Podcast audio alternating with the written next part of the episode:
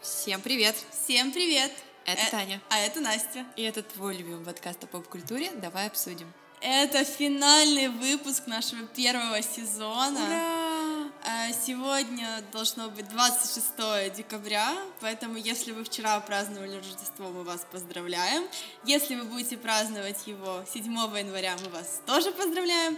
И с наступающим Новым годом, как Да, говорится. это необычный выпуск, поскольку такая сейчас невероятная пора у нас новогодняя и рождественская. Мы решили сделать наш э, последний выпуск особенным и очень тематичным, поэтому сегодня мы будем говорить о рождественской песне в прозе Чарльза Диккенса. Е- И многочисленных экранизациях этой книжки, которых очень, очень много, э, экранизациях, референсах на нее.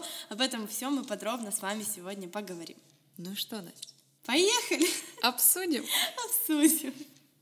А, Хочется сказать, что рождественская песня в прозе полностью называется «Рождественская песня в прозе. Святочный рассказ с привидениями» и была написана Чарльзом Диккенсом в 1843 году. Создает- состоит она из пяти глав, которые именуются строфами. Да, она очень маленькая сама по себе, поэтому она около там, 150 страниц, если не ошибаюсь, Да, или, да. или даже меньше. Ну, не супер большая. Да, поэтому вы, если вы не читали, обязательно прочтите, получите массу удовольствия и зарядитесь рождественским настроением. А, Кстати, хотела заметить, что мы очень много обсуждаем книг, э, которые небольшие, 150 страниц, чтобы вам было удобнее их прочитать быстренько в попыхах и так далее. А, Хочется сказать, что, кстати, рождественская, э, ну, рождественская повесть Диккенса, на разные очень вариации названий, она, это один из самых популярных рассказов про Рождество во всем мире, это и в Великобритании, и во всем мире, и мне кажется, я уверена, вы знакомы с этим произведением э, как-то или иначе. Вы как минимум все смотрели Скруджа. Макдака. А, Вообще, как так произошло и что заставило Чарльза Диккенса подарить нам рождественскую сказку, которая передается из поколения в поколение, и вот уже сколько лет она популярна и сколько еще будет популярна. А история нашего писателя такова, что писатель Чарльз Диккенс родился в семье среднего класса, которая столкнулась с некими финансовыми трудностями из-за того, что его отец Джон был довольно расточительной персоной. И в 1824 году э, бедный отец был отправлен в тюрьму должников э, в И Лондоне. это самое грустное, что 12-летний Диккенс, ему пришлось заложить свою коллекцию книг, Это просто капец. бросить школу и работать на грязной, зараженной крысами фабрике по чистке обуви. В тот период еще как бы детей принуждали работать с раннего возраста, не было всяких там прав и так далее. И изменение обстоятельств дало ему то, что, ну, как говорит его биограф, что как раз эти глубокие переживания социального характера самого детства влияли на его творчество. Ну, если вы знакомы с творчеством Диккенса, то вы понимаете, что у него часто идут отсылку к социальным каким-то низшим классам общества и анализа их жизни э, в тот период времени. Как раз-таки празднование этого невероятного праздника, как Рождество, э, становилось более популярным. Э, Особенно эм, очень много раз сталкивалась с тем, что это было связано с тем, что э, Чарльз Диккенс родился в очень небольшом таком поселочке. Он не родился в городе, он таком, знаешь, типа, как бы у нас сказали, селе. И вот именно в такой сельской местности в то время было очень популярно празднование Рождества, этого праздника. да, как раз считалось, что в городе это считалось уже Да, когда модернизация пошла уже, да, такая, да. А, Вот. И оно становилось более популярным в, именно в викторианскую эпоху, и рождественская ель была введена в Великобритании в XVIII веке, и э, популяризировалось оно благодаря э, королеве Виктории и принце Альберте. И вот именно их практика празднования этого невероятного праздника вот, была скопирована во многих домах и по всей стране. В начале 19 века, в принципе, был такой подъем э, интереса к рождественским колядкам, к их истории, и после падения их популярности за 100 лет, э, и в 1823 году была опубликована работа, э, посвященная как раз древним рождественским колядкам, и на западе Англии, и, в принципе, эта коллекция привела к к росту популярности Великобритании, к подъему новому для э, литера... ну, для распространения песен рождественских. И рождественская песня — это далеко не первое произведение Диккенса на именно рождественскую тематику. У, у Диккенса с самого, наверное, его рождения, с самого раннего становления как писателя всегда был интерес к Рождеству, как к феномену, какой-то традиции. И первая его история на эту тему была именно э, история, которая называлась «Рождественские праздники», которая была опубликована в еженедельнике Белла в 1835 году. Затем была история гоблинов, похитивших э, Секстона, которая была опубликована в другой газете. И, в принципе, его предыдущие наработки каким-то образом повлияли на финальную, самую популярную рождественскую песню, которая была опубликована в Лондоне 19 декабря на День Святого Николая. Ну, правда, тогда это не был День Святого Николая, но для нас это День Святого Николая. И была иллюстрирована Джоном Личем. Э, кстати, не первый раз работал Диккенс с этим иллюстратором, он иллюстрировал прошлые его рождественские работы. И она рассказывает историю о Эбензере Скрудже, э, пожилом скряге, которого посещает призрак э, его бывшего делового партнера и говорит ему и духи Рождества, прошлого, настоящего и еще не пришедшего. И, в принципе, цель как бы этого всего процесса — превратить злого скрягу в доброго человека, чтобы он сделал выводы, что надо быть хорошим. И Такая прост, такое простое Да, истина. такие простые истины в, угу. в таких как бы постоянно актуальных вещах. И Диккенс написал рождественскую песнь. Как раз, да, на пике э, перерасмотра, изучения Рождества и культуры э, Рождества.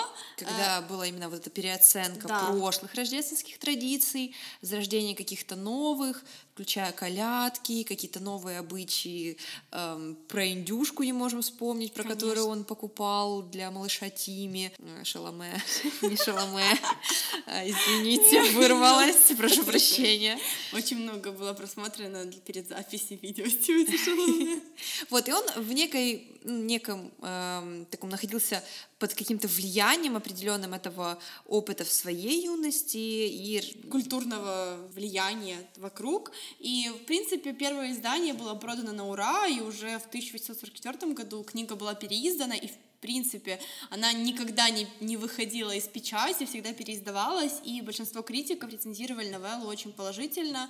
И также хочется отметить, что э, у Диккенса был спор по нарушению его авторских прав. Давай, что... Настя, ты как специалист, пожалуйста, расскажи. Э, потому что его книгу незаконно опубликовало издательство, и другое. И он подал на них в суд, но издательство обанкротилось, и в итоге Диккенс э, пришлось даже заплатить за судебные тяжбы, потому что издательства этого не было денег. А потом в 49 году Диккенс начал публично читать и свою историю, и, в принципе, его публичные чтения стали супер успешными. Он провел больше 127 представлений и гастролировал, так сказать, до самой смерти. На самом деле у истории очень большая, наверное, предыстория. Угу. Да, мы уже начали об этом говорить, но важно сказать тут также о социальном влиянии, которым был вообще пропитан Диккенс от рождения и до самой смерти. Определенный период времени Диккенс был очень сильно тронут судьбой бедных детей э, в середине XIX века. Что понятно, он сам был на месте да, таких он детей. сам да. пережил эту историю, да.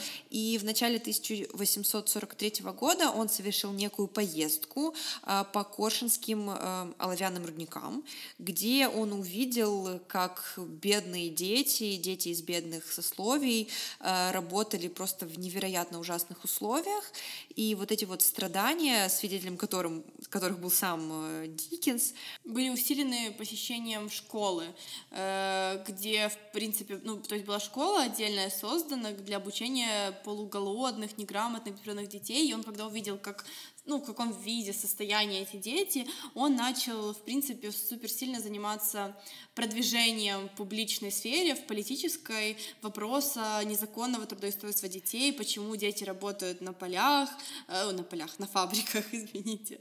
Э, и э, он даже очень много писал запросов всем уполномоченным, но потом он решил, что распространение так, такого рода коммуникации у него не выходит, и если он как писатель может создать объект литературы, который привлечет к этому внимание, то он лучше сделает это. И, в принципе, глубокий рождественский рассказ.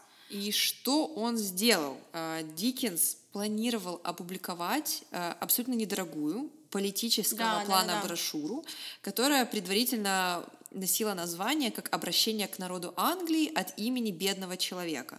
Но что-то заставило его передумать, он отложил этот выпуск брошюры до конца года, и Решил, что написать рассказ будет э, гораздо продуктивнее, потому что, ну, мы все мы знаем, если э, литература такого научного характера, можно сказать, она не вызывает к эмоциям, а как раз художественная литература, ее естественное предназначение вызывает к человеческим эмоциям, что как и получилось с рождественской песней Диккенса. Такими важными персонажами являются духи. Да, мы не пересказываем сюжет, мне кажется, все знают даже при, как притчу э, основу этой истории, поэтому... Да, но важно вам напомнить о том, что существовало три важных духа, которые изменили жизнь Эбенезера Скруджа. Это дух прошлого Рождества, дух теперешнего Рождества и дух будущего Рождества. То бишь это в, в лице духа будущего Рождества была смерть, так как ее описывала, Диккенс описывал ее именно как смерть, как в плаще, которая без, Молчаливая. молчаливая, безмолвная, темная. И, эм, честно говоря, серчили мы с Настей много чего, чтобы найти каких-то э, аналог, аналоги, Аналоги, первоисточники. первоисточники. Действительно, мифология, э, особенно которая Рождества касается, безумно там многообразна, есть очень Конечно, много да. и духов, и Санта-Клаусов, и, и разных всяких там демонов, Да, да, да, да. демогоргонов.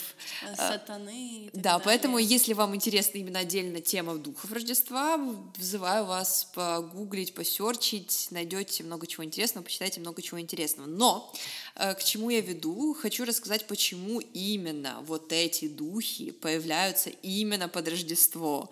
Почему именно этот день они выбрали, а неспроста. Этот период еще в дохристианскую эпоху, до возникновения Рождества, э, во времена язычества, привет, Владимир Великий, представ- представлялся временем завершения одного цикла или там мира, допустим, ну, давайте назовем это цикл, э, и рождение мира в новом качестве, поскольку именно с 20-х числах декабря начинает преобладать день. То есть Сегодня, кстати, Да. когда мы записываем день э, день становится немножко длиннее. Ура! Э, То есть вот это на самом деле, вот это вот время возрождения природы. И в этот промежуточный период между одним и другим состоянием года, цикла, э, активизируются потусторонние силы, и мир становится немного нестабильный. И именно в это время эти духи посетили Скруджа, чтобы как-то изменить его новый цикл жизни. И изменили, в принципе. В общем, важно сказать, что у рождественской песни множество экранизаций, Очень адаптаций много. в пьесы, оперы, Безумно мюзиклы. много. Но согласись, это даже уже просто часть фольклора. Да, но это притча, это уже притча про Рождество, про то, что это время, когда ты пересмысливаешь свои ценности, и есть шанс стать хорошим человеком, если ты плохой человек. Э, Поэтому плохие люди становитесь хорошими, хорошие оставайтесь хорошими. Первая экранизация, которую мы так, как можно так, зафиксировали, скажем так, это э, была в 1901 году э, экранизированная, называла экранизированная, и называлась она «Скрудж или призрак Марли». А Картина считается самой ранней сохранившейся экранизацией. Ее, кстати, даже можно, какую-то часть пленки можно найти на Ютубе. Она была абсолютно немая. Вот, и в фильме были использованы впечатляющие для того времени спецэффекты. Вторая экранизация вышла в 1951 году под названием «Скрудж». Она считается лучшим рождественским фильмом и лучшей экранизацией английского классика.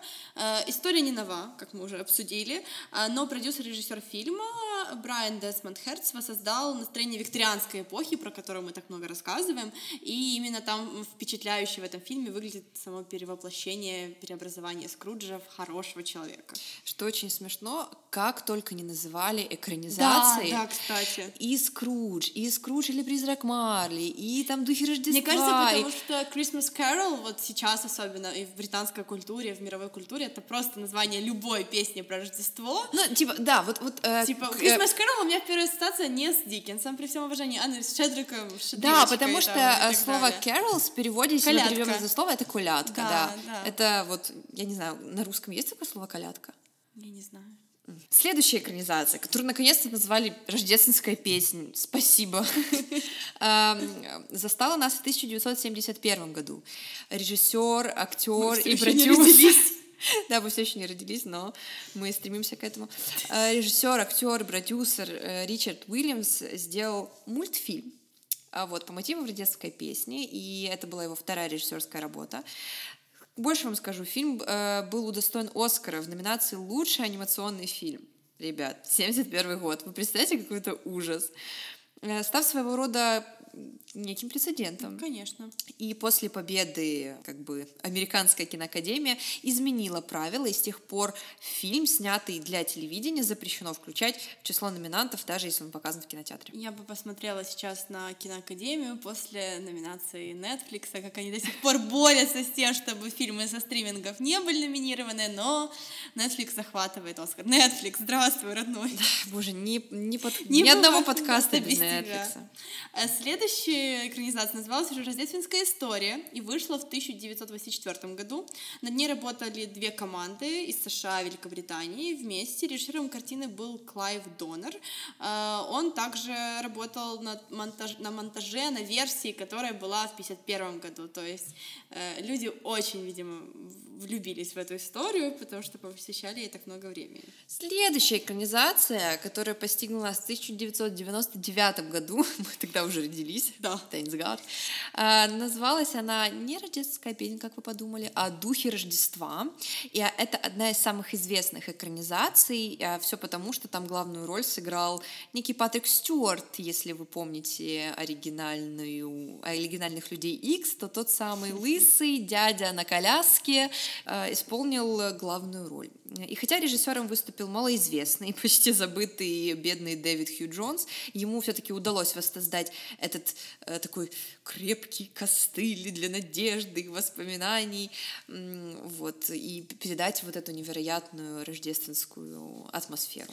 Следующая экранизация была в 2001 году, в начале декады. Я не могла не сказать про декаду. А, и называлась «На рождественская сказка». Это был британский киноанимационный фильм, который, в принципе, не является прямой экранизацией, но он снят на основе произведения Диккенса. А, по сюжету Диккенс приезжает в США зимой, чтобы в театре прочитать вслух свою рождественскую песнь, как да, он и делал. исторический принципе, факт. Да. И перед началом чтения в зрительный зал вбегают два мышонка, а, насмерть перепуганные перепугали одну из зрительниц, и Диккенс, увидев это, решает внести некоторые дополнения в сюжет своей повести, э, сделав мышат одним из э, героев. И он начинает чтение. Это более такая детская вариация для...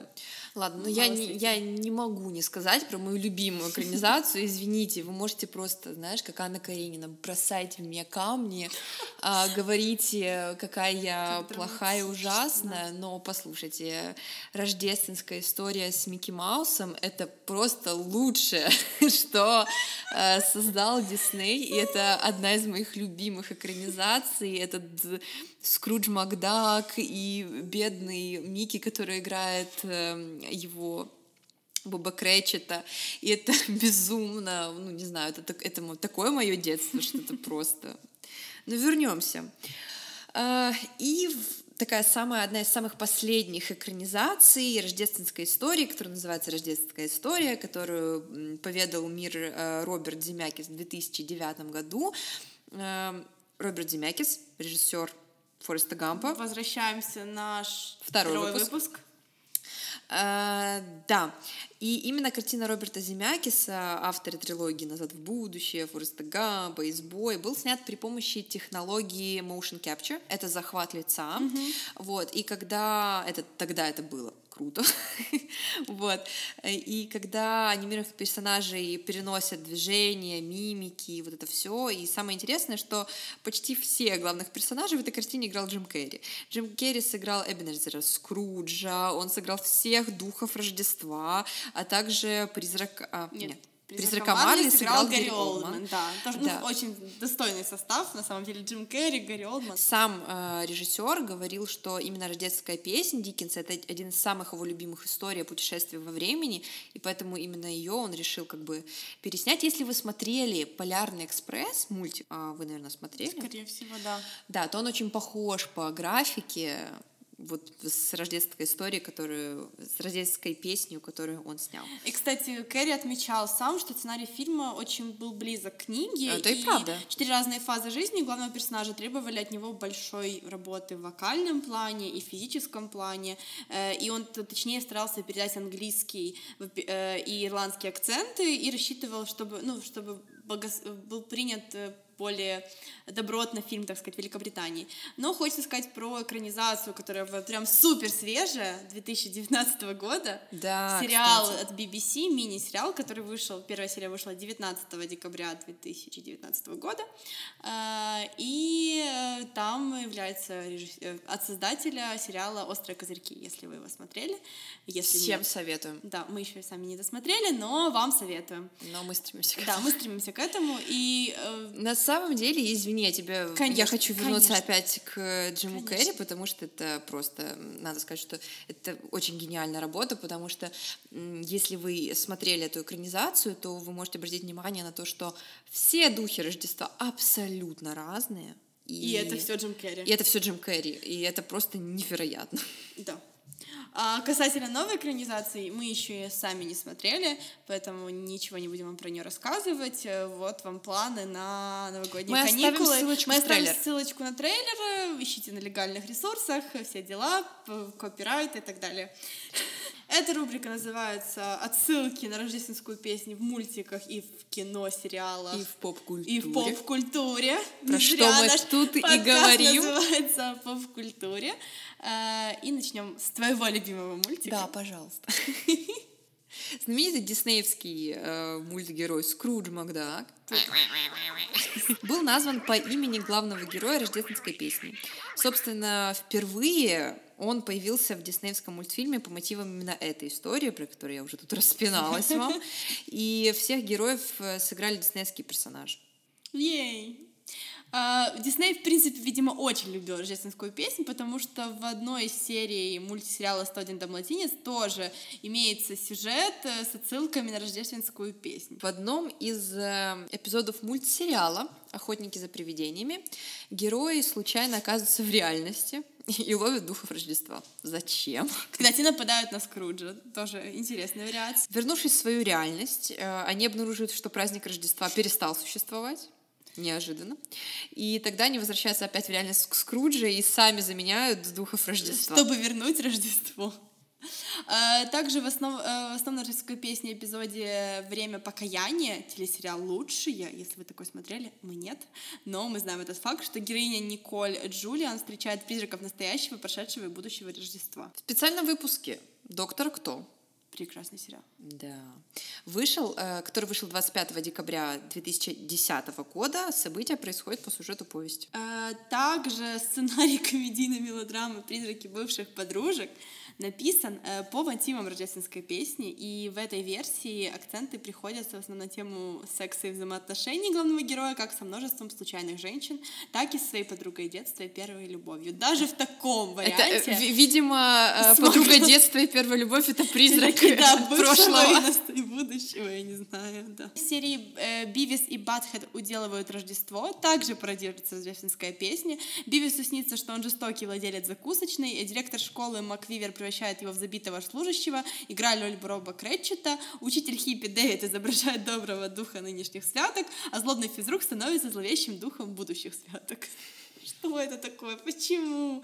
Как это рождалось людей? Я знаешь, я просто представляю, как Диккенс просто в гробу вот так... Нет, следующая вот история, мне кажется, Да, ой.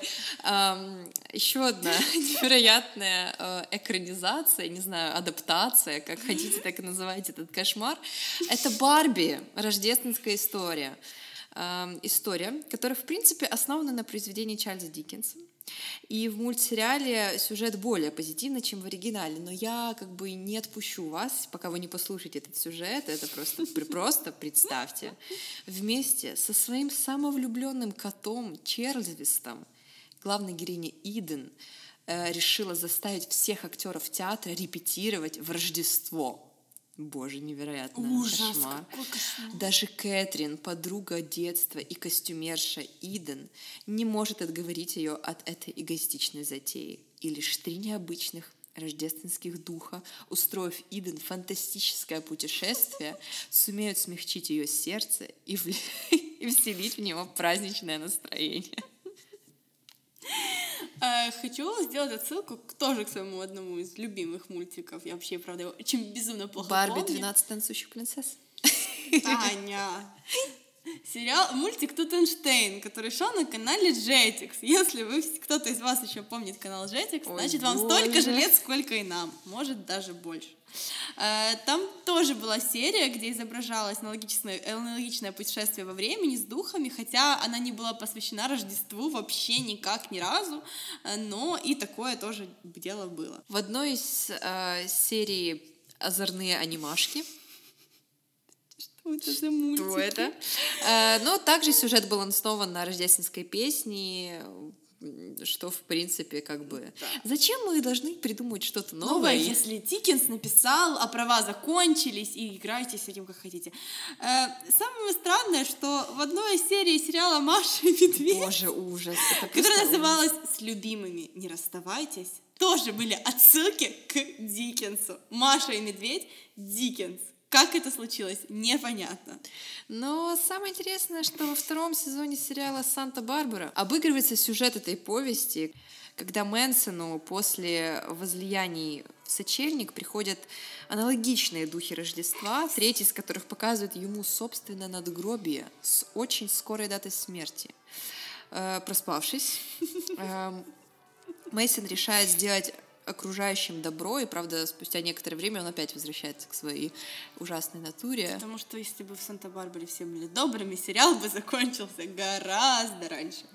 А, хочется сказать, что отсылки к Рождественская песня очень сильно повлияла на экономику. экономику, как ни странно. Профессор философии в Аризонском университете Джеральд Гаус в 1997 году опубликовал статью «Как важно заниматься своим делом», посвященную политической реабилитации Скруджа. Автор заявлял, что Скрудж — воплощение важной и редкой добродетели, способности не лезть в чужие дела без спроса, и именно эта черта лежит в основе либерального общества, считает профессор. Я, конечно, бы с ним очень сильно поспорила, но это наш подкаст не про экономику. Но я, честно говоря, помню, что даже вот этот вот скрудж, именно вот слово скрудж было внесено в, Оксфордский словарь. в Оксфордский словарь, да, как термин скряги, Да. вот такого вот это же, в принципе, используется, да, просто как э, существительное. Э, хочется еще рассказать вообще, в принципе, опять-таки, про влияние Диккенса на Рождество, на дух Рождества, потому что Фраза «Merry Christmas» Merry Christmas and Happy New Year. э, да, существовала много лет, и самое ранее известное письменное употребление этой фразы было как раз так в письме в 1534 году, но Очень использование этой фразы Диккенсом в рождественской песне популяризировало ее среди викторианской общественности. Э, Хочется сказать, нам, конечно, это не очень знакомо, но это ближе британской культуре. Выражение «бах хамбург» э, начало использоваться как восклицание, потому что оно часто звучало на страницах рождественской песни. Э, И, как мы уже сказали, что Диккенс показал, что Рождество можно праздновать не только в селе, э, и это не только крестьянский праздник, и несмотря на растущую урбанизацию, индустриализацию, его можно праздновать и в городе, и в поселках, и что современное празднование Рождества, в принципе, является результатом э, викторианской эпохи, и как было пересмотрено, что такое Рождество, зачем оно нужно, э, и очень важно, спасибо Диккенсу за то, что у нас есть этот замечательный праздник. Диккенс также отстаивал и гуманитарную направленность Рождества как праздника, что, в принципе, влияло на некоторые аспекты Рождества, э, которые все еще отмечаются в западной культуре. Например, э, семейные праздники, сезонная еда, напитки, игры, праздничная щедрость духа. Даже вот вспомним в рождественской песне, как он показывал этих бедняков, Да, что у них все равно есть эта вот э, радость от праздника, что даже вот... что э, их, мом- их, им можно помочь, э, там, внести пожертвование, либо вот просто как бы по-человечески помочь. Э, историк Рональд Хаттон писал как раз, что Диккенс связывал поклонение и пиршество в контексте социального примирения, то есть это не просто, ну, праздник, знаете, праздник для праздника, а что у него есть какая-то гуманитарная э, цель. Что все равны. Что все равны, что всем, все должны получить эту радость, что все должны быть добры друг к другу, уважать друг друга. Очень ну, хорошее наставление в 2019 году. А, и также мы сейчас вернемся к нашей любимой эпохе потерянного поколения. Писатель Джеймс Джойс считал, что Диккенс использовал как раз детский подход в рождественской песне, э, чтобы создать разрыв между наивным оптимизмом и этой историей и реалиями жизни того времени. И как раз отсылки к, детскому в каждом человеке помогают, мне кажется, открыть вот эту доброту, потому что, ну, как уже мы все знаем, ребенок искренне всего реагирует на Рождество, ему не нужно создание новогоднего настроение, как у нас сейчас все любят рассказывать, как у них нет новогоднего настроения. Он видит елочку, мигающие огоньки, подарки, и ему хватает, в принципе, для настроения и счастья. А, но на самом-то деле, как вообще это произведение повлияло на некоторых людей, очень интересно. Сейчас да. расскажу вам. А, например, в начале 1844 года журнал The Gentleman's Magazine э, приписал просто огромный рост благотворительности Великобритании имени новелла Чарльза Диккенса. А в 1874 году а, Роберт Луи Стивенсон, прочитав рождественскую песню в прозе Чарльза Диккенса, э, поклялся щедро пожертвовать нуждающимся. А Томас Карлай, в свою очередь, также, он тоже под влиянием рождественской песни э, проявил щедрое гостеприимство и устроил два рождественских ужина после прочтения книги для низших членов общества. Позже, в 1867 году, один американский бизнесмен также был настолько тронут, он посвяти, посетил чтение Диккенса, э, и после этого закрыл свою фабрику на Рождество и послал каждому работнику индейку, и, э, в принципе, вот завел традицию, что на Рождество не нужно работать никому, а, а в первые годы 20 века королевская чита Норвегии отправила подарки лондонским инвалидам с надписью «С любовью э, для крошечного Тима» подплывает к концу наш рождественский выпуск, и мы хотим вам с Настей посоветовать слегка, что можно почитать или что можно посмотреть, чтобы поднять свой э, дух Рождества. Кроме, конечно, классических э, «Один дома», там «Love Actual» и Э, Wonderful Time, что вы еще смотрите, классический набор, так сказать. А, я хочу вам посоветовать фильм, который называется «Человек, который изобрел Рождество». И этот фильм, э, это биографический фильм, который был снят в 2017 году, эм, который рассказывает про Чарльза Диккенса как того героя, который подарил или воскресил э, Рождество как праздник, который мы отмечаем и чтим каждый год в принципе, можете посмотреть любую экранизацию рождественской песни, начиная от Джима Керри, заканчивая... Барби. Барби. Мы не осуждаем, у всех свои guilty pleasure. И сериал, про который мы уже говорили, свеженький, новенький от BBC, а значит, замечательный, сто процентов. Э, и мы Почитайте. Почитайте, да. Она маленькая, красивенькая, хорошенькая. Очень поучительная. Очень Я, поучительная. если честно, ну, расплакалась в конце. Она очень трогательная. Можете увидеть э, обложку украинского издания «Видності Строголева» у нас в Инстаграме. А еще как вспомню этого Микки Мауса с маленького с, с костыликом. Это просто кошмар. Таню очень потряс Микки Маус и Скрудж Макдак, как мы могли заметить в этом выпуске. Ну что, мы желаем вам веселого Рождества и счастливого Нового года. Читайте книги, смотрите фильмы. И пейте кофе в многоразовых стаканчиках. Увидимся в 2020-м. Это будет наш год. Это будет второй сезон. Мы вас любим. С вами были Таня и Настя. Пока. Это наш год.